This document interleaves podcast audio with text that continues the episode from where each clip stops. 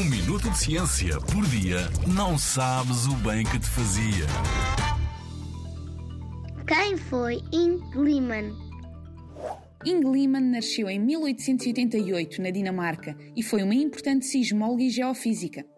Esta cientista deu um importante contributo à sismologia, a ciência que estuda os sismos e os movimentos na superfície do globo terrestre quando em 1936 publicou um artigo científico que sugeria que o núcleo interno do planeta Terra era, afinal, sólido. Até então, a comunidade científica julgava que o interior do nosso planeta consistia de uma grande esfera líquida e quente, ainda que os dados não batessem certo com esta teoria. Ao analisar anos e anos de medições de ondas sísmicas, Lyman concluiu que a Terra teria uma composição sólida no núcleo interno, rodeada por um núcleo externo viscoso, estando as duas camadas separadas pelo que viria a ser chamado de descontinuidade de Lyman. Só esta nova teoria conseguia explicar os resultados obtidos.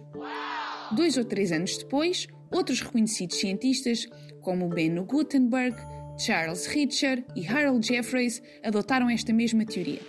Mas foi preciso esperar até 1971 para que a teoria fosse comprovada através de sismógrafos mais sensíveis.